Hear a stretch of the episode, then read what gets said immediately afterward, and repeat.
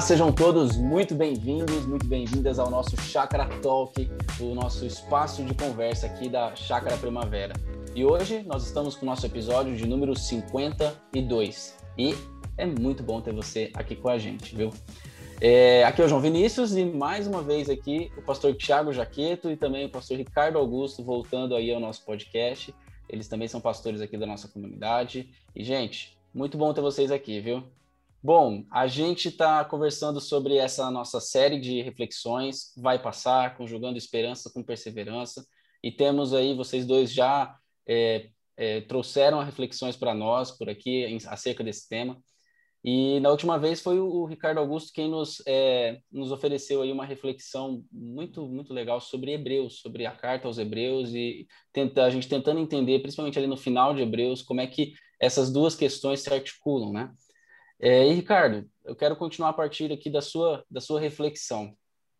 É, e, e aqui, gente, só para vocês um, um, um, parêntese aí, a gente está chamando o Ricardo de Augusto para evitar confusões. A gente fala Ricardo, Ricardo, Ricardo, o Agreste, agora o Augusto é, o, é ele, tá? Então, para vocês também estarem aí na mesma linha que a gente.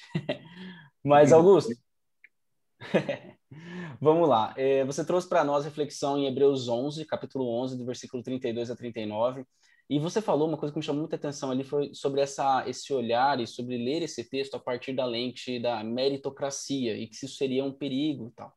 Então, explica para nós um pouco sobre isso assim e na sua opinião assim, amplia para nós quais os perigos que esse tipo de leitura meritocrática pode trazer para nós na nossa leitura bíblica, não só desse texto, mas talvez até de toda a história bíblica.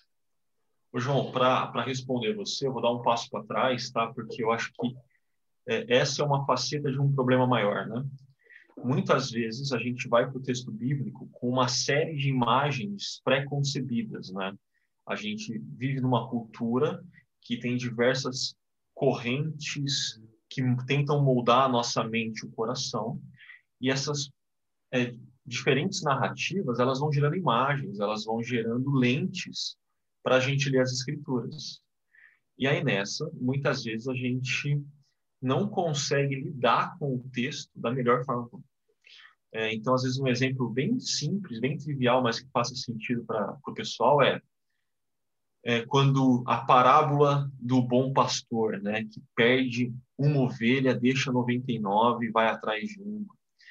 Para a gente, no século 21, que tem um sistema de agropecuária todo formatado, a gente lê esse texto e a gente imagina é, o pastor deixando as 99 no cercadinho, bonitinho, e indo atrás de uma. Só que a gente tem que lembrar que Jesus está contando essa história no, no século I, é, na Palestina, né, no Oriente Antigo. Pastoreio não tem a ver com, esse, com essa, essa imagem moderna que a gente tem. Tem a ver com desertos, vales, pastores conduzindo o rebanho até é, rios de água fresca, então, uma imagem que a gente tem pré-concebida, na hora que a gente vai ler o texto, faz com que a gente perca é, todo o significado, todo o impacto daquele texto. E no caso de Hebreus é, 32 ao 38, onde a gente vê essa lista mais resumida de nomes e feitos, a gente pode, por conta dessa nossa cultura meritocrática, é, separar em dois grupos. Um grupo de pessoas que lutaram e venceram, e um grupo de pessoas que lutaram e perderam. Mas não é isso que o texto de Hebreus está fazendo.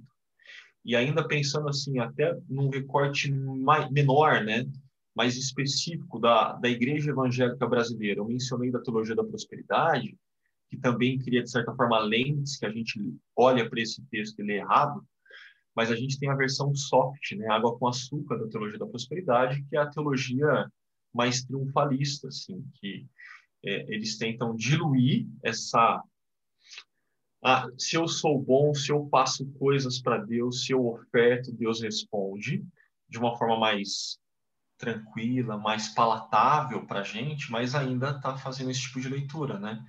Então, heróis da fé são pessoas que fizeram coisas para Deus e por isso Deus os honrou.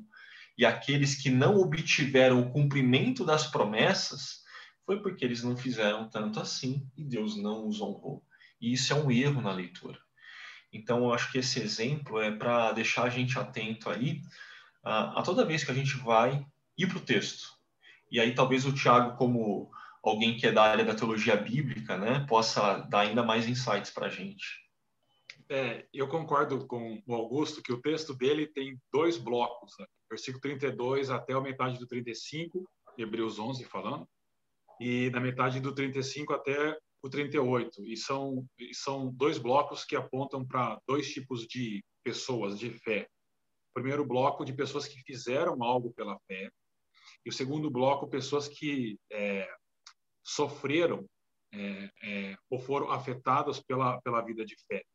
E como o Augusto destacou, esses dois blocos eles não não estão em posições opostas, né? Mas eles fazem parte do mesmo do mesmo lado, digamos assim. Tanto pela fé do primeiro bloco, as pessoas é, realizaram feitos e, e no segundo bloco elas passaram, sofreram também pela fé. Além disso, eu destacaria mais duas coisas. Primeiro é que mesmo aqueles que fizeram, ah, que realizaram feitos, a gente sempre deve ler esses feitos conectados com uma grande história que a Bíblia narra. E é uma história do que Deus está fazendo, não pessoas individualmente. Então, isso nos livra da meritocracia. E, e um segundo ponto seria que, no final do texto que Augusto pregou, ele diz que esses que realizaram e que sofreram, eles não é, alcançaram as promessas. Essas promessas seriam alcançadas posteriormente. Isso também mostra é que não há ali um ensino a, a respeito da meritocracia, mas uma vida pela fé, a, através da qual nós realizaremos aquilo que Deus tem proposto para nós e também passaremos pelas situações que são resultado de, de pessoas que encaram a vida pela fé. E, João, acho que uma coisa que a gente até chegou a conversar, conversei com vocês dois, né? esse texto no, no, no, original grego, ele permite você pegar algumas nuances mais facilmente do que na tradução, né? Então, por exemplo, no meio do, da passagem, quando fala que eles alcançaram o cumprimento de promessas, é, essa promessas é a mesma palavra do que eles não obtiveram a promessa. Só que no final do texto há um artigo definido, né, que no original fica bem claro, opa, ele não está falando aqui de qualquer promessa, ele está falando da maior promessa que a gente tem, daquilo que Deus vai fazer no final da história, né? Quando, e o início da eternidade, a restauração plena de todas as coisas. E outra coisa que eu acho que no original fica mais visível para a gente é o, o, são os tempos verbais no grego, né? Então, à medida que a gente está lendo, o autor está, de certa forma, assim, se a gente fosse tentar traduzir, está se referindo ao passado, se referindo ao passado que esses caras fizeram. E aí, de repente, quando ele começa a falar dessas pessoas que sofreram pela fé, ele muda o tempo verbal, né? E ele começa a falar, olha, é, ele faz uma mudança intencional que era para dar um tipo de sentido que no português a gente não consegue nem expressar direito, mas é, olha, o que eles experimentaram, vocês estão experimentando, vocês que estão lendo essa carta aos hebreus, vocês estão experimentando por isso. É uma coisa que eu acho que está aí na, na fala de vocês, podem, podem continuar nesse sentido, porque é, a, quando a gente está lendo o texto bíblico e até lendo, acho que a gente pode até ajudar o pessoal que quer ler mais a, a carta aos Hebreus, né? É tentar entender esses horizontes que estão presentes ali no texto, horizonte de quando foi escrito, o nosso horizonte, quando a gente fala de meritocracia, né? É, a gente vive numa cultura que é, enfatiza muito isso, e uma cultura materialista, onde a gente é, é medido por aquilo que a gente consegue conquistar e provar para os outros. E aí acaba que a gente traz esses olhares para o texto, né? E a gente tem que entender se aquele texto permite a gente ter ou não ter esse olhar e qual é o tipo de filtro, qual é o tipo de, de conversão que o próprio texto faz no nosso horizonte, por aí vai, né? Mas para não deixar muito, muito é, confuso aqui, é, eu queria que a gente tentasse entender aqui um pouco o contexto de Hebreus. O pastor Ricardo trouxe isso lá no, no início, no, no comecinho das, das reflexões, né? Lá na mensagem 1 e 2 mas eu acho que tem muito presente esse contexto nesse texto específico que você trouxe, Ricardo, que é esse contexto de perseguição, de tortura, esse contexto onde a gente está falando de uma igreja que não está tudo em paz. Eles não vão em paz para o é, pro culto aos domingos. Eles não levantam de manhã e saem cantarolando, família feliz, vamos ao culto domingo. Não, eles são eles estão sendo oprimidos, eles têm que fugir, eles quase estão numa missão ali 007 burlando os oficiais e poder chegar e se reunir para poder adorar a Deus. Então, esse contexto, eu acho que ele é muito presente aqui. Lembra que sofrimentos pelo evangelho, por causa, que, e que a fé vai ajudar a passar por eles, né, são muito visíveis nesse texto específico. Né? O que, vocês acham disso? Do contexto de Hebreus nos ajudando a, a ler melhor esse texto? A gente está falando aqui de leitura bíblica, né? E todo livro que a gente for ler das Escrituras, é, a gente ter a consciência do contexto no qual ele é escrito, para quem ele é escrito, vai potencializar a nossa leitura, vai melhorar ela, né? E, e assim, Hebreus. Então, a gente tem que ter essa mente de que o autor de Hebreus está escrevendo uma carta para discípulos de Jesus que estão dispersos debaixo do território do Império Romano e que eles não estão no momento onde as coisas com o Império, a relação com o Império Romano é, é uma neutralidade. Não, há uma perseguição é, intencional, verticalizada, né? há uma opressão então, até quando a gente lê algumas imagens que o autor de Hebreus utiliza no sentido de, olha, é, vocês estão postos numa arena, né, aos olhos de todos. É, é uma imagem que faz sentido para cristãos que estão sendo perseguidos e que podem é, se tornarem vítimas dessa perseguição no próprio Coliseu e serem trucidados aos olhos de todos, né? Então, a, a, essa, esse contexto, ter essa consciência é muito importante. Talvez o Tiago possa até entrar um pouco mais específico em alguns outros exemplos.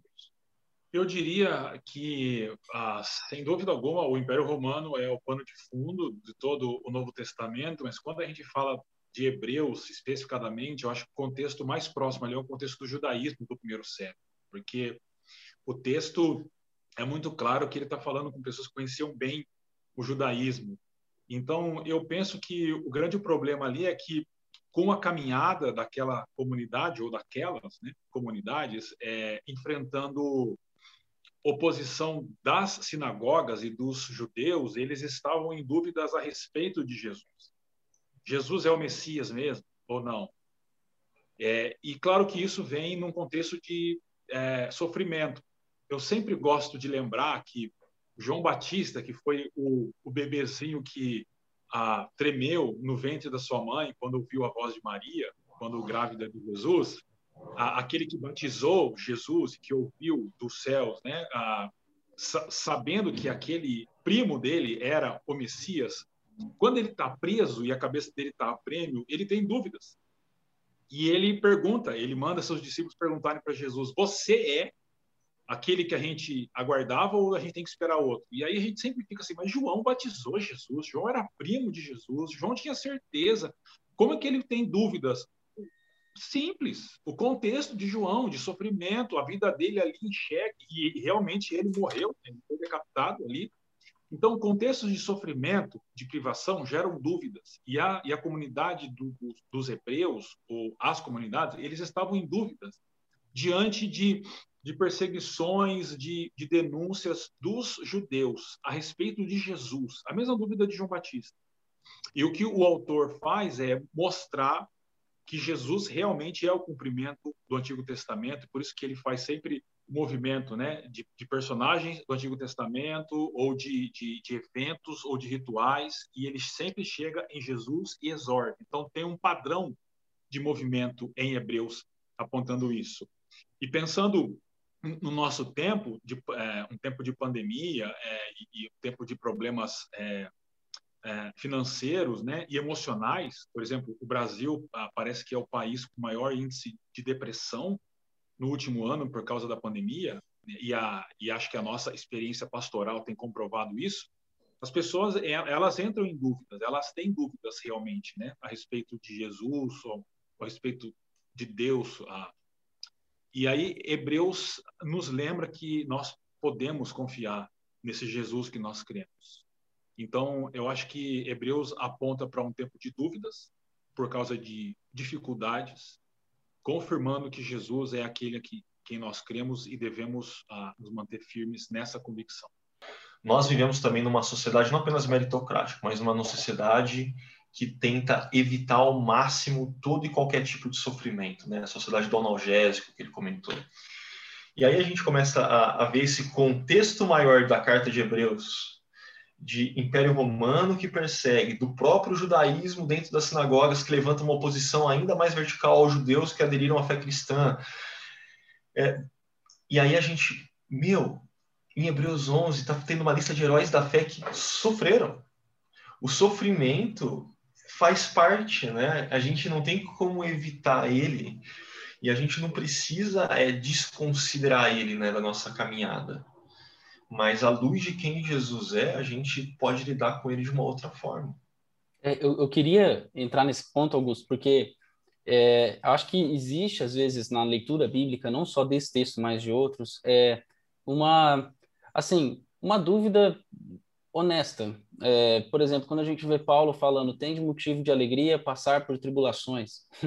É, e aí a gente fica pensando, mas esse cara, esse pessoal gosta de sofrer? esse pessoal quer sofrer?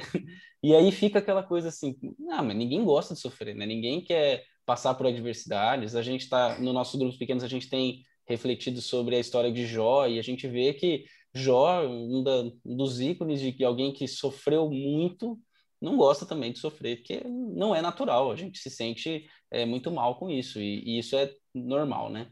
Mas como conciliar esse, essas duas coisas, assim? Eu queria trazer isso para vocês, assim, que é, nós não queremos sofrer, mas a gente também não quer cair na narrativa da nossa geração, que o, o Thiago trouxe, né, a geração analgésico, que é a, geração que evita todo o tempo o mal e, e, e o mal ou o sofrimento, né? E, então, assim, para a gente não cair nessa narrativa, mas e nos preparar para o sofrimento, ao mesmo tempo que, não, nós não gostamos e não queremos sofrer. Então, como conciliar essas coisas? E também o fato da, da história bíblica, ou de alguns pontos, falar: olha, vocês vão ser felizes se passarem por sofrimentos. Então, como que a gente junta tudo isso aí? Bom, é, eu penso, João, que nós precisamos fazer o seguinte: primeiro, entender que nem todo sofrimento é igual. Eu diria que há pelo menos três tipos de sofrimento. Tem aqueles agendados, entre aspas, ou seja, por exemplo, todo mundo sabe que com o avançar dos anos nós vamos sofrendo mais com o nosso corpo. Tem aqueles que são resultado de nossas escolhas, não necessariamente ruins, mas podem ser, por exemplo, se a pessoa escolhe fumar durante muitos anos, ela vai sofrer por causa disso. Mas há escolhas boas que também sempre trazem um risco de sofrimento. Por exemplo, as pessoas podem optar em não ter filhos para não sofrer com a doença de um filho ou perder um filho. Só que é um risco. Você é, viver é, como humano é correr risco. Né? Então, você pode não ter filho para não correr esse risco, mas, ao mesmo tempo, você não tem a experiência de ter um filho. Então, ah, são sofrimentos resultados de escolhas que, que nós fazemos. E tem aqueles que não têm a, a agenda. Eles chegam com o pé na porta, como uma doença, por exemplo? Um acidente de carro e coisas assim. Então, primeiro tem que entender esses três tipos de, de sofrimento. O agendado e o que é resultado de riscos nossos, a gente precisa é, entender que ah, a vida é assim mesmo. Esses que não são agendados são aqueles que tiram o, o, o chão debaixo dos nossos pés, né? Mas eu acho que com todos eles a gente precisa primeiro entender que é impossível preparar-se totalmente para o sofrimento. Não dá para dizer assim, não, eu estou pronto para passar por todo tipo de sofrimento. E aí a gente tem algumas ferramentas para isso. E eu destacaria duas. Primeiro é maturidade, ou seja, a gente entender que a vida é assim, a gente entender que nós precisamos passar pelo sofrimento, né? Não não não buscar atalhos quando a gente está passando por eles, né? É, e segundo lugar, falando principalmente de uma comunidade cristã, nós precisamos ter é, comunidade, pessoas perto da gente, porque é, em alguns momentos nós é, seremos aqueles que sustentaremos os sofredores. É, em, em, em, outros momentos nós seremos suportados por eles, né?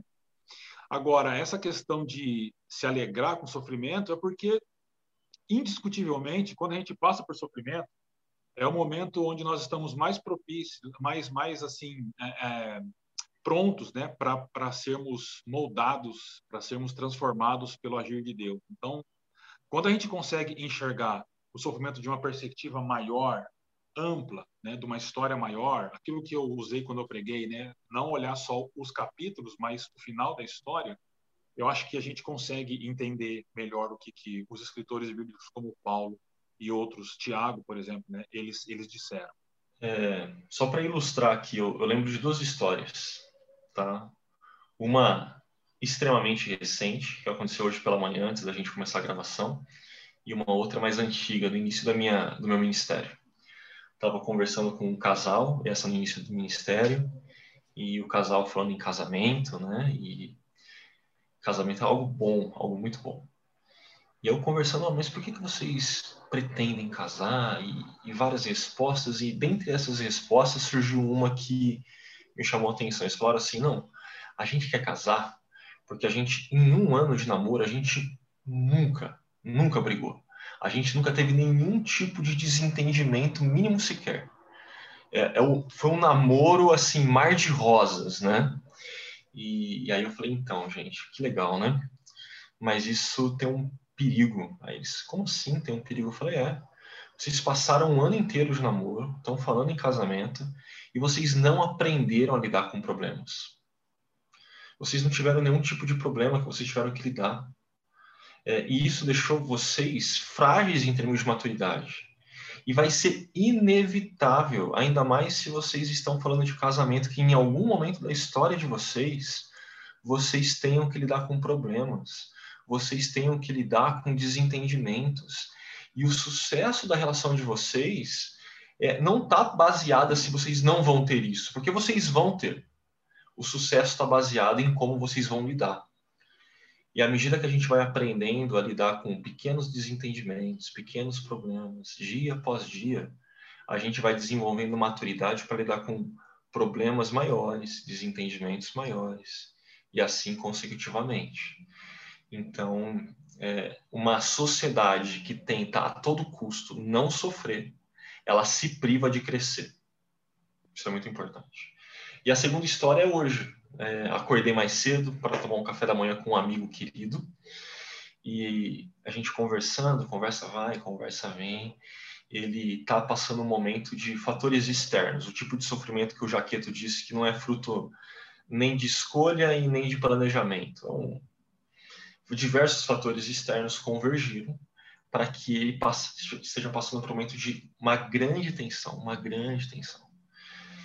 Mas, assim, é, é bonito de ouvir falar dele. Ele falou: Não, eu sei que eu estou sofrendo e que tem questões externas, mas uma das coisas que eu estou orando para discernir nesse momento é o que Deus está querendo fazer na minha vida, o que Deus está querendo construir na minha história porque eu acho que talvez esse seja é, o grande diferencial para nós que somos discípulos de Jesus. A gente sabe que nenhum sofrimento está sendo perdido, que Deus, de alguma forma que a gente não consegue nem sequer explicar, está utilizando tudo, fazendo com que todas as coisas cooperem para que a gente atinja esse alvo, esse telos futuro, esse tipo de caráter que ele forge em nós no decorrer da história e que ele almeja que nós tenhamos ao final da história. Né? Esse caráter de gente mais parecida com Jesus. E isso só pode acontecer num cenário de vida real, de vida que experimenta sofrimento, ou de como eu brinquei com a música do Chorão, né, do Charlie Brown, de pessoas que na sua história têm dias de luta, tem dias de choro, tem dias de dor, tem dias que não quer ver ninguém, mas que também consegue encontrar por conta daquilo que Deus é e que Deus faz, dias de glória. Nossa, gente, já está separado o corte. Assim, o Aquila está acompanhando aí, ele pode cortar para a gente a, frase aí do de se privar de crescer. Né? Quem evita o sofrimento se priva de crescer. E isso eu acho que já coroa muito bem esse, esse argumento que a gente tem aqui e que é muito importante mesmo, Augusto, Thiago. Acho que vocês tocaram questões aqui que ajudam a gente a ler melhor e observar melhor o, a questão do sofrimento na, na perspectiva bíblica, né? E, e eu acho que o, o, grande lance aqui é que a, a, a, nossa geração vai ouvir isso de forma, forma é, estranha mesmo, porque quando a gente é cultivado no contexto de hedonismo, de buscar o prazer a todo custo, de achar que é, de achar que eu sempre tenho que me dar bem, que todo mundo vai ser rico, que todo mundo vai dar certo, que é, que você é o cara e tem todo mundo é o cara. É, ela vai ela vai quando ela, ela é solapada por uma situação, seja qualquer uma dessas, né, os agendados ou aquilo fruto das nossas escolhas ou aquilo que não é previsto, a, o, esse hedonismo cai por terra, né? como assim eu não vou? A grande coisa é, como assim eu não vou me dar bem? como assim eu não vou ter lucro, eu não vou ter, eu não vou ter algo bom aqui? Então acho que isso é isso é algo importante para nós mesmos, assim, se tocam em pontos necessários. Vai, Thiago. João, como pastor, eu já fui, fui questionado muitas vezes por que, que Deus permitiu a, a rebelião dos nossos primeiros ancestrais, a, e o sofrimento. E para mim, a melhor resposta para isso é uma parábola que Jesus conta no Evangelho segundo Lucas, que a gente conhece como a parábola do filho pródigo, mas é um erro entender assim. Ali é a parábola do pai pródigo, né? porque pródigo é a ideia de alguém que esbanja as coisas, e quem esbanja ali realmente é o pai, mas ele esbanja misericórdia, bondade e perdão. Mas o filho mais novo é um exemplo disso. Ele estava na casa do pai, mas não se sentia filho, e aí ele resolve sair. A gente conhece a, a história, e digamos assim, ele, ele entra em, em, em falência, né? Ele tem que trabalhar ah, num, num emprego que para um judeu era humilhante, cuidar de porcos e comer o que sobrava lá da comida de porcos tal. Mas é naquele momento que ele consegue entender quem era o pai dele, que ele deveria voltar para o pai. E, é, e, é, e, é, assim que o, que o sofrimento funciona. É, nesse momento, a gente consegue enxergar as coisas de uma outra forma e, principalmente, é, entender realmente quem é Deus como nosso Pai. E aí, o, o sofrimento, digamos assim, abre o caminho para o Pai. Sensacional. Nossa, sério mesmo, é muito bom a gente conseguir perceber a partir dessas nuances é, que a Bíblia não evita o sofrimento, né? E em uma geração que evita todo tempo o sofrimento, a Bíblia ela trata e trata e, e ela compreende isso muito bem na nossa história, né? A, a, a, aquilo que a história bíblica vai trazer para nós é justamente um lugar para isso. Vai fazer parte da, da, humanidade, vai fazer parte da nossa experiência e a gente precisa lidar. Eu acho isso é, sensacional. A gente não está correndo atrás de paliativos e de analgésicos, né? Mas eu quero, eu quero trazer o, o Oh, pode vir. Obrigado. Deixar uma dica. Tem uma série antiga da Chácara que chama Entre Palácios e Desertos. Eu Entre Desertos e Palácios, né? Entre Desertos e Palácios.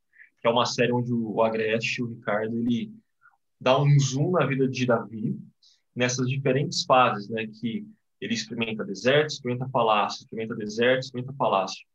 E eu acho isso legal porque outra tendência que a gente tem na nossa cultura é de achar que a vida é linear, né? Uhum. Ah, eu estou passando por um deserto agora, mas no final dele vai ser um palácio e nunca mais eu verei outro deserto. Não, a vida não é assim, né? E eu acho que essa série tem é, aprendizados assim sensacionais para quem puder parar e ouvir, vale muito a pena. É muito boa mesmo. Fica a dica aí, gente, no nosso site, você entrar em chakra.org, é só você colocar Desertos e Palácios lá e acessar o nosso menu de séries, você vai ver essa série e muitas outras também.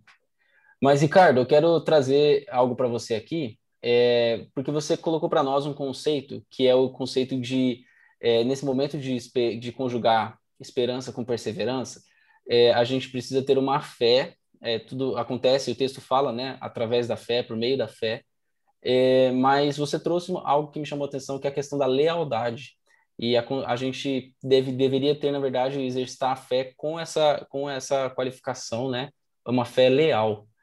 Fala um pouco para nós sobre isso, assim, e até pensa, é, pensando no contexto maior dessa palavra, da palavra lealdade na história bíblica também. É, eu gosto muito dessa palavra, assim, para quando o, o assunto fé surge, né? E, e um dos motivos é porque acho que a nossa cultura ela esvaziou a palavra fé, ela trouxe outros significados. Então a gente conversa com várias pessoas na rua e você pergunta se ela tem fé, ela fala, não, tem fé, né? E aí, quando você começa a aprofundar a conversa, você vê que o que tem ali é uma crendice, é um tipo de superstição, ou como diria o Suassuna, aquele otimismo tolo, mas não é uma fé robusta, sólida.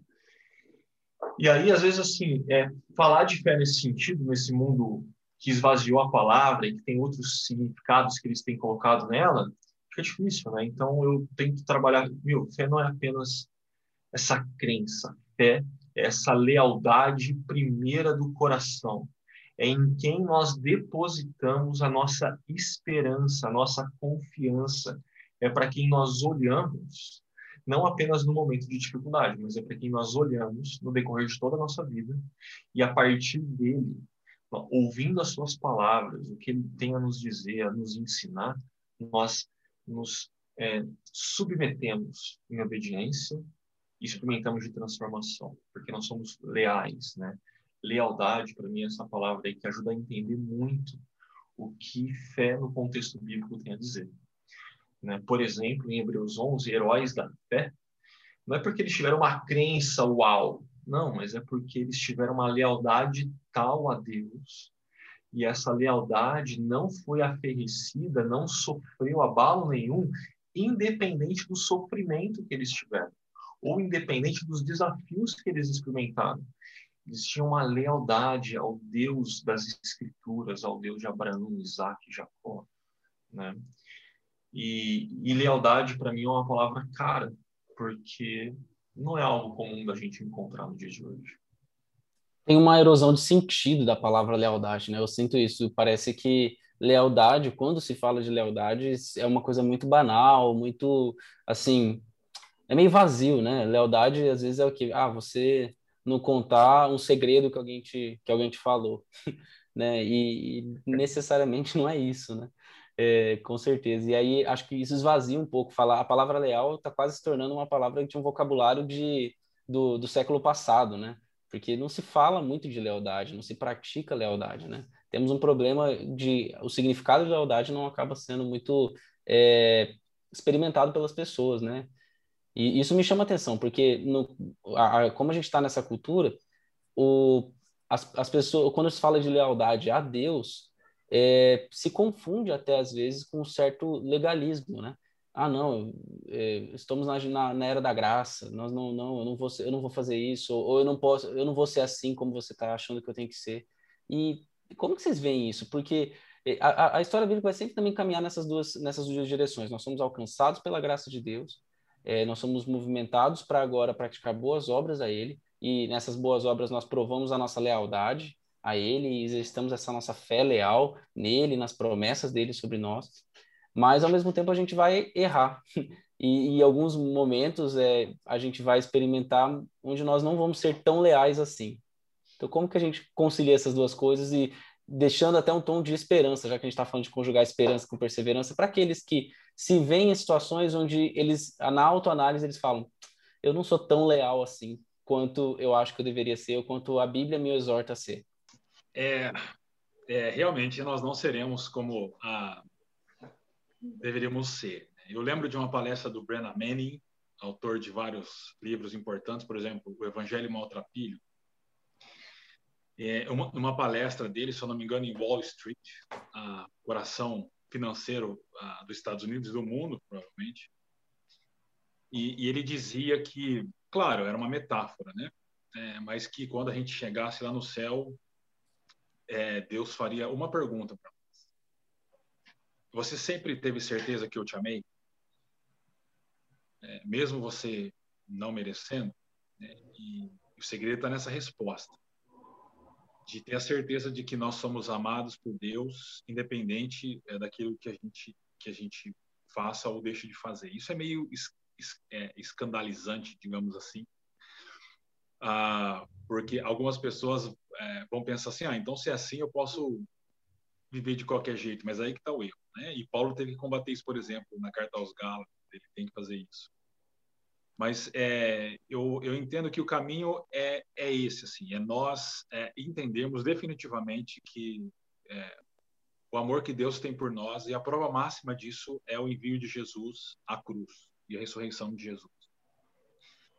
E, em decorrência disso, né, não por obrigação ou por medo, mas por gratidão e por lealdade, nós, então, nos esforçamos por viver uma vida digna do Evangelho de Jesus. Né? E eu acho que ah, faltam essas duas, esses dois movimentos, essa confiança no amor de Deus por nós. Muita gente fala da boca para fora, mas não, não, não entende assim e uh, o movimento como resposta nossa, uh, no sentido de, como gratidão a Deus, nós vivemos de acordo com a vontade de Deus. E entendendo que a vontade de Deus não é algo caprichoso de Deus, mas é nós vivermos para aquilo que nós fomos, que nós fomos ah, criados. Né? Porque o que, que é pecado? Pecado é errar o alvo, é o que a gente aprende, a palavra em grego, hamartia. Mas errar que alvo? Que alvo que eu erro? É uma conduta moral divina ah, exigida por um Deus longe de mim? Não. Errar o alvo de ser humano, porque nós somos criados para sermos humanos. Só que todas as vezes que nós queremos ser mais do que humanos, Adão e Eva no jardim, ou menos do que humanos, né, agirmos como animais bestiais, isso é errar o alvo. Então, uma vida de acordo com a vontade de Deus é viver como um ser humano. E é por isso que Jesus veio e em carne e osso também, né? Para que nós tivéssemos alguém para imitar. Claro que não perfeitamente. Então, eu diria isso, João. Confiança no amor de Deus expressa em Jesus e derramado em nossos corações pelo Espírito e o um movimento de resposta é, em gratidão e lealdade a esse amor. É, eu vou surfar um pouco aqui na, na resposta do Tiago, pegar carona. Vai lá. É um dos meus versículos eu sou mais apaixonado em todas as escrituras é quando Paulo disse que o amor de Deus nos constrange. E, e a gente está falando do amor de Deus no contexto da sua pergunta envolvendo lealdade. Eu só sou leal a Deus porque o amor dele me alcançou primeiro. A minha resposta ao amor é lealdade. E, e assim é com o amor. O amor ele sempre exige uma resposta. Quando eu digo que eu amo a minha esposa, lealdade vem junto eu preciso, na dinâmica da aliança do casamento, à medida que eu afirmo o amor à minha esposa, eu preciso expressar em todas as áreas, em todas as facetas da minha vida, pública e privada, lealdade a ela. E se o Deus, Criador, Redentor, está manifestando amor e por amor está me alcançando, está me fazendo parte do povo dele, da história que ele está contando, eu preciso responder com lealdade. João, eu penso que é, eu, eu agora surfando na onda do Augusto, né? Mas alguma coisa que eu já falei, só para reforçar, porque o que, que nos leva a, a sermos leais a alguém? É medo? Não. É recompensa? Não. É gratidão. Gratidão é o fundamento da lealdade. E, e eu entendo então que entender esse amor nosso, a, o amor de Deus por nós, nos faz gratos e a gratidão fundamenta essa lealdade bíblica. E só aproveitando a canja aqui, uma dica de leitura que eu sei que o Jaqueto vai gostar. Tem um livro chamado A Verdadeira Espiritualidade, do Francis Schaeffer, aonde o argumento central, na minha opinião, é gratidão vale a pena. É um excelente livro mesmo. É, acho que é, condensa várias coisas aqui, mas surfando na onda de vocês um pouquinho, né, pegando já o finalzinho dela, eu lembrei de uma, enquanto vocês falavam, lembrei daquela, de uma palavra conhecida, assim, acho que a gente já trouxe ela em, alguns, em algumas reflexões aqui na chácara, que é aquela palavra hebraica resed, né, que tem a ver, que traduzem ela como o amor leal, ou a misericórdia leal de Deus, né, e aí, e aí assim, tem tudo a ver com isso, com a gratidão, né? Render graças ao Senhor porque Ele é bom e o seu amor leal, a sua misericórdia leal dura para sempre. Aí, aí a grande certeza que está nessa pergunta do, do Brennan Manning, né? Você teve certeza que ele, que ele imagina aqui, né? Você teve certeza, você tem certeza que eu sempre te amei?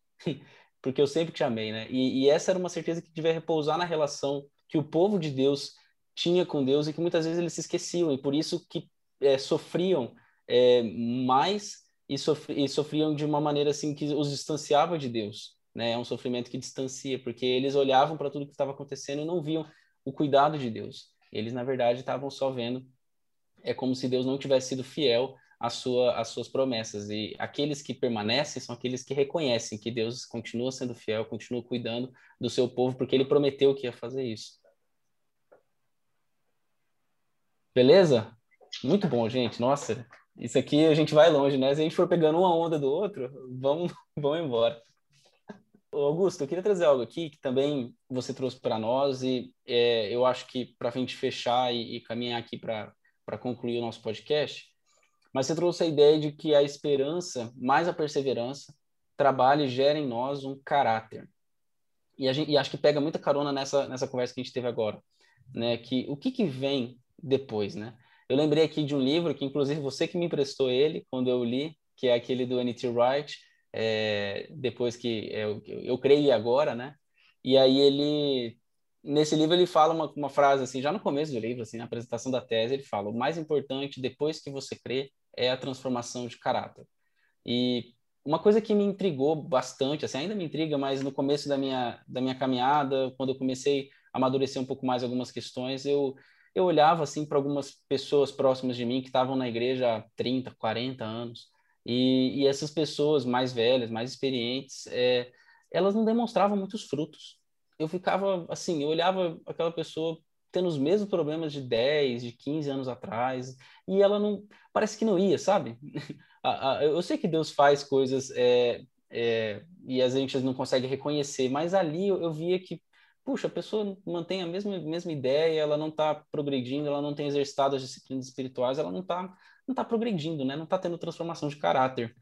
E aí, como que a gente pode fazer isso e trazer esses imperativos é, bíblicos para a gente ser melhor a cada dia. Santidade é, um, é, é algo que a gente deve prosseguir e exercitar diariamente, continuamente, vencendo o pecado, vencendo os efeitos do pecado e, e, e, progredindo à medida da estatura de Cristo, né? Como que a gente faz isso? Transformando, sendo transformado, né? É, o nosso caráter, mas sem se deixar abater pelas pelas, uh, pelos conflitos do dia a dia, né? Pelos momentos de sofrimento, como a gente tem colocado, e às vezes os sofrimentos causados por nós mesmos. Então, como que a gente trilha esse caminho baseado na graça, na gratidão, no amor leal de Deus e na, na nossa é, nessa transformação de caráter? Para quem está acompanhando a série atento, né, e vai passar conjugando perseverança com esperança, vai perceber que na verdade eu não fui o primeiro a trazer isso que esperança mais perseverança é, gera caráter. O próprio Ricardo, no início da série, nas duas primeiras mensagens, ele trouxe isso. O Tiago, antes de mim, trouxe isso. E aí alguns vão falar, ah, tá, realmente, eu sou uma pessoa atenta, eu prestei atenção na mensagem e eu senti que vocês todos foram redundantes, porque o Ricardo mencionou isso duas vezes, aí o Jaqueto mencionou, você mencionou novamente, é, vocês foram redundantes e eu vou ter que contar para essa pessoa que, na verdade, a gente vai ser redundante mais inúmeras vezes ainda. Porque, é, pelo menos dentro desse contexto de Hebreus, essa conjugação que gera caráter, na minha opinião, é inevitável a gente falar dela. E quando a gente olha para toda a história bíblica, para aquilo que Deus está fazendo na história cósmica e está fazendo nas nossas histórias é, pessoais, tem a ver com essa transformação de caráter, né? E, e você citou o, o livro, eu estou com ele aqui do lado, inclusive, né, do Nietzsche Wright. Eu estou escrevendo uma aula dos primeiros passos e eu estou usando algumas coisas dele com outros aqui. E, e eu acho que talvez uma das coisas para a gente conseguir harmonizar é, essa transformação de caráter na nossa mente e coração é a gente saber da história bíblica, né? É, então, Deus cria todas as coisas e cria o ser humano à sua imagem e semelhança. E nessa imagem já tem algo que está latente para nós. Nós só sabemos o que é ser humano quando nós olhamos para Deus. Quando nós tiramos os olhos de Deus, nós viramos qualquer coisa menos que humanos.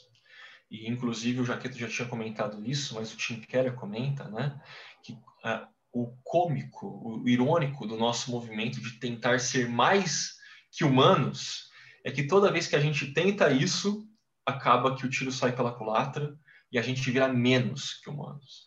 Porque Deus criou a gente de uma forma tel-referenciada e a gente só sabe o que é ser humano olhando para Deus. Mas naquele jardim, aquele primeiro casal, eles tiram os olhos de Deus, eles voltam os olhos para si mesmos desconsiderando o Criador, rompendo com ele, desobedecendo, entrando em rebelião, e a partir daí, é, todas as coisas na realidade são quebradas, inclusive nós. Nós somos quebrados. As pessoas elas andam nas ruas, pegam ônibus, metrôs, dirigem seus carros ouvindo seus podcasts, e elas estão quebradas e muitas vezes nem sabem disso. E aí então Deus, por infinita graça e amor a nós, ele não deixa a situação do jeito que a gente criou, que a gente colocou. E ele intervém. E como parte do plano dele, ele entra na história, morre na cruz, ressuscita ao terceiro dia e a partir desse evento inseparável de morte e ressurreição, é, nós somos reconciliados com Ele, nós podemos voltar a olhar para Deus e voltar a descobrir o que é ser humano.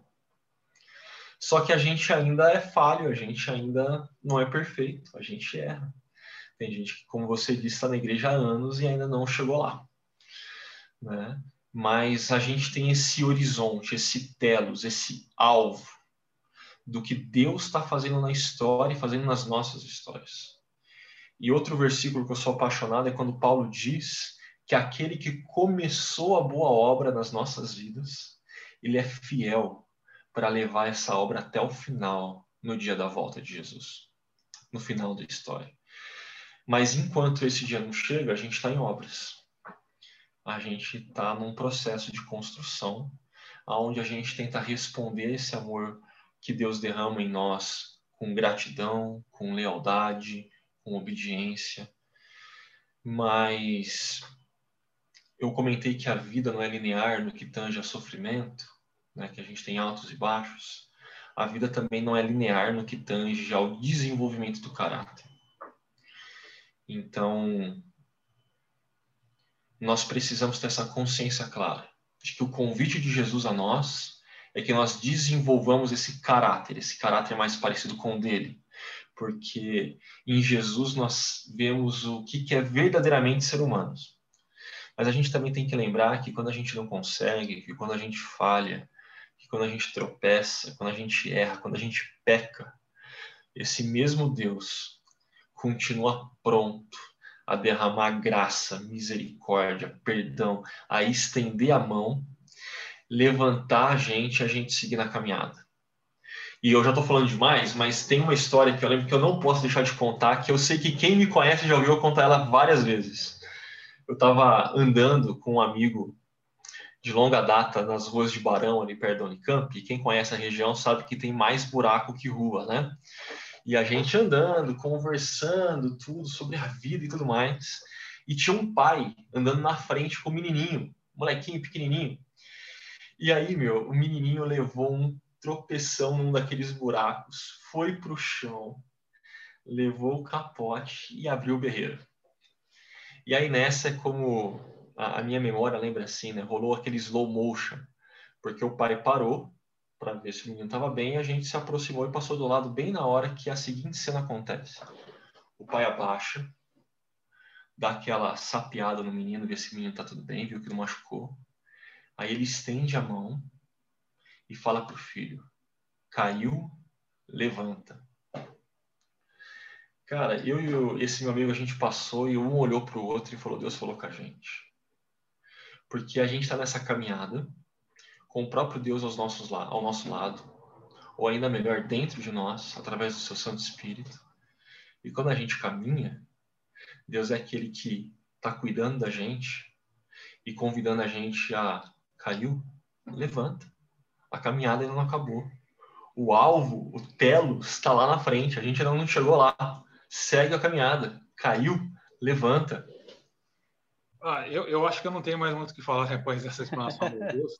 Eu só reforçaria essa ideia de enraizar essa, essa, esse conceito de caráter bíblico nessa origem que o Augusto falou de quem nós somos e nesse fim. Então, eu diria que o nosso caráter cristão também tem um, um, um lado escatológico. Ele aponta para aquilo que nós seremos um dia plenamente. Então, é, a gente deve enraizar a, o, a ideia de caráter bíblico em, nosso, em nossas origens e é, em nosso telos, nessa perspectiva escatológica. Senão, a gente trata essa ideia de caráter bíblico como uma ideia de virtude dos gregos, por exemplo, né? muito etérea e sem conexões com, com a vida real realmente tal.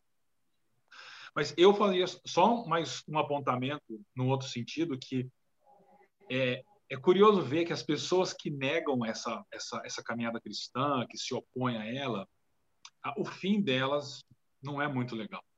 Então, eu acho que a experiência prova que o caminho é, é o evangelho. E aquelas pessoas que se mantêm na rebelião, a, a vida prova que esse não é o caminho que elas devem ter. Eu tenho passado assim, eu, eu, eu tenho visto muita gente assim, que se opõe ao evangelho, que acha que sabe como deve viver, que acha que essa ideia de evangelho, de caráter cristão, de esperança cristã, é tudo balela, mas elas têm se deparado com situações muito ruins que eu oro para que elas sejam convencidas de que esse não é o caminho que elas devem tomar. O caminho é o caminho do evangelho e, de, é, e dessa nossa construção do, de um caráter é, cristão. Gente, acho que melhor assim seria difícil, porque é, a história que o Augusto terminou e, e você também agora, Thiago, que sim, é, colocar essa dimensão escatológica faz a gente realmente refletir o fim de todas as coisas, no fim no sentido de propósito, né? Para que que para quê? Por que que eu estou sendo melhor, né? E aí a gente aponta para aquilo que Deus está fazendo e vai completar né, essa obra que Ele começou, Ele vai completar no dia e no momento adequado e a gente tem leva a nossa esperança para esse lugar. Muito bom. É, eu lembrei aqui também quando vocês falavam de da própria ação de Jesus, né? E quando Jesus ele estava ali é, manifestando o seu poder e manifestando quem ele era, o Filho de Deus, o enviado de Deus ao mundo, ele estende a graça quando ele executa e faz uma cura, mas ele ao mesmo tempo e, e, e essa graça alcança aquela pessoa e ao mesmo tempo ele fala você creu, entendeu, né? Tá, tá subentendido ali, vá e não peques mais. Ou seja, agora você precisa ter uma, uma mudança de atitude, precisa vir. A, a, graça, ela começa esse trabalho, mas agora você precisa caminhar comigo, você precisa me seguir. você precisa agora é, fazer esse, esse caminho e, e, largar e abandonar o pecado. E acho que esse é todos os dias, né? Assim, quando a gente cai, a gente levanta. E a gente lembra de Jesus olhando para nós, olha, eu te dei mais essa chance agora, eu, eu estou te dando essa oportunidade agora de você ir e não pecar mais. Então, acho que isso que deve conduzir a nossa, a nossa caminhada aí, muito bom. Gente, nós estamos chegando ao final aqui, mas eu quero que vocês se despeçam. Então, pensem em, uma, em algo para falar para o pessoal para se despedir e tragam para nós também. Acho que todos a gente fez isso na última vez e eu, eu gostei muito do que de como vocês trouxeram, o Tiago e o Hugo trouxeram. É uma palavra pastoral para nós, assim, uma, uma palavra breve, mas assim que faça com que aqueles que estão nos ouvindo agora consigam é, perceber que essa caminhada de esperança e perseverança é uma caminhada possível para os nossos dias. Não é, a gente não está falando de algo distante, mas algo real para eles nesse dia a dia. Então, é, tragam aí para nós uma, uma palavra pastoral, por favor. Bom, eu, eu vou, então, depois o Augusto finaliza. Eu, eu, eu quero só lembrar o começo do capítulo 11 que a gente tem tratado nessa série com, com o pastor Ricardo Agreste, com o Augusto também, e nas próximas semanas, que começa dizendo: Ora, a fé é a certeza daquilo que esperamos e a prova das coisas que não vemos, pois foi por meio dela que os antigos receberam bom testemunho. E eu, a minha palavra pastoral é que esse texto no, nos convida a uma, a uma vida pela fé, mas essa fé enraizada na história e na história bíblica. E nesse começo, ele fala sobre esperança, ou seja, a fé é, é nos faz viver olhando para o final de todas as coisas, esperança, mas também diz que é a prova das coisas que nós não vemos, ou seja, nós vivemos não por aquilo que nós vemos, ou seja, a gente vive por exemplo, a gente vive em um, em um país corrupto. Viver pela fé é você viver de modo não corrupto em um país corrupto. Né? É, é, é, viver não dando jeitinho nas coisas quando a gente vive em um, em um, país, no país do jeitinho. Ou seja, viver por aquilo que está além daquilo que a gente é, enxerga. O resultado disso, dessa esperança e dessa perseverança, fruto dessa perspectiva de enxergar o que está por trás, é o que o autor fala de bom testemunho que a gente pode aqui dizer que é o que a gente está tratando sobre caráter, né? Se manter íntegro ao longo do caminho. Então, eu diria isso: esperança, perseverança, fruto de como nós enxergamos o mundo, as coisas, e o resultado é esse bom testemunho. É disso que o mundo precisa. O mundo não precisa de mais dinheiro, de mais política. Todas as coisas são boas e elas têm seu, seu lugar. Mas o que o mundo precisa é de pessoas que, é, como a gente tem trabalhado, né, conjuguem esperança com perseverança e tenham um caráter. A gente já comentou aqui, né, da questão dos tempos verbais em Hebreus 11, nesse final do, do texto. E, e à medida que o autor intencionalmente muda os tempos verbais e ele vai caminhando para o final do capítulo, a, a impressão que fica é que aquela lista de Hebreus 11 está aberta. Está aberta para todos aqueles que estão lendo a carta, todos aqueles que estão passando por algum tipo de sofrimento, mas está aberta desde que eles conjuguem esperança e perseverança. Está aberta desde que eles mantenham a sua lealdade ao Deus que se revela plenamente em Jesus. É, conscientes disso, o que eu diria para quem está ouvindo a gente, você lembra que você não está sozinho. Você faz parte de um povo, de uma multidão de gente e de gente que sofreu muito mais que você, que sofre como você e que conseguiu. E que se você não tirar os seus olhos de Jesus, você também vai conseguir. Você também vai poder ter esse privilégio de fazer parte desse hall de nomes que os elogios que acontecem ali de que Deus não se envergonha de ser chamado Deus deles, vai poder se aplicar a você. Muito obrigado, gente. Muito obrigado. É, acho que aqui eu ecoo aí os nossos ouvintes também. Quero agradecer pela disponibilidade, pelas palavras que vocês trouxeram para nós hoje.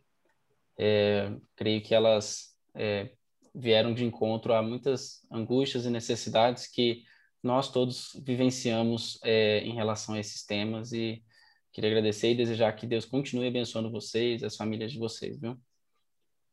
Amém. Bom, pessoal, estamos chegando aqui ao fim de mais um episódio do nosso Chakra Talk e também quero agradecer a você que nos acompanhou é, por aí. É, de verdade, muito obrigado, porque é, a gente sabe que vocês têm é, não só acompanhado, mas têm, têm assim, sido impactados por aquilo que a gente tem colocado é, nesses, nesses nossos momentos. E o convite que a gente sempre faz é que você não pare é, isso é, que, é, que você tem acompanhado por aqui em você, mas que você compartilhe com outras pessoas. Então, é, compartilhe esse episódio, compartilhe os outros episódios, aquilo que você tem é, que você tem chamado a sua atenção, coloque para algum amigo, algum conhecido seu, para que essa pessoa também possa ser abençoada. Um, um detalhe, algo que a gente tem feito nos últimos episódios, a gente tem oferecido alguns cortes que são trechos menores daquilo que nós estamos conversando, trechos que chamam mais atenção. Se você entrar lá no nosso canal do YouTube, youtube.com.br Chácara Primavera, você vai poder ver todos esses cortes e ali você pode, às vezes, compartilhar um trecho que dá aquele gostinho de quero mais e, e aí aquela pessoa que você está mandando pode acompanhar um pouco melhor o que, o que a gente está conversando aqui, tá bom? Então, eu queria deixar essa palavra aí de incentivo para que vocês compartilhem também o nosso, o nosso, nosso podcast. E lembre-se sempre que tudo que a gente tem feito nesses, é, nesses momentos, nesse momento de pandemia, principalmente, todos os nossos conteúdos, tudo aquilo que a gente tem é, pensado nesse tempo está presente no nosso site, basta você acessar chakra.org, tá tudo lá e às 10 horas da manhã, aos domingos, o nosso encontro ao vivo acontece, a gente continua, é, se você está ouvindo no momento que a gente está publicando esse podcast, a gente continua com nossa reflex, nossas reflexões, vai passar, nós agora estamos caminhando para, para o fim, para a conclusão dessa série, então, confere lá aos domingos, 10 horas da manhã. Está imperdível.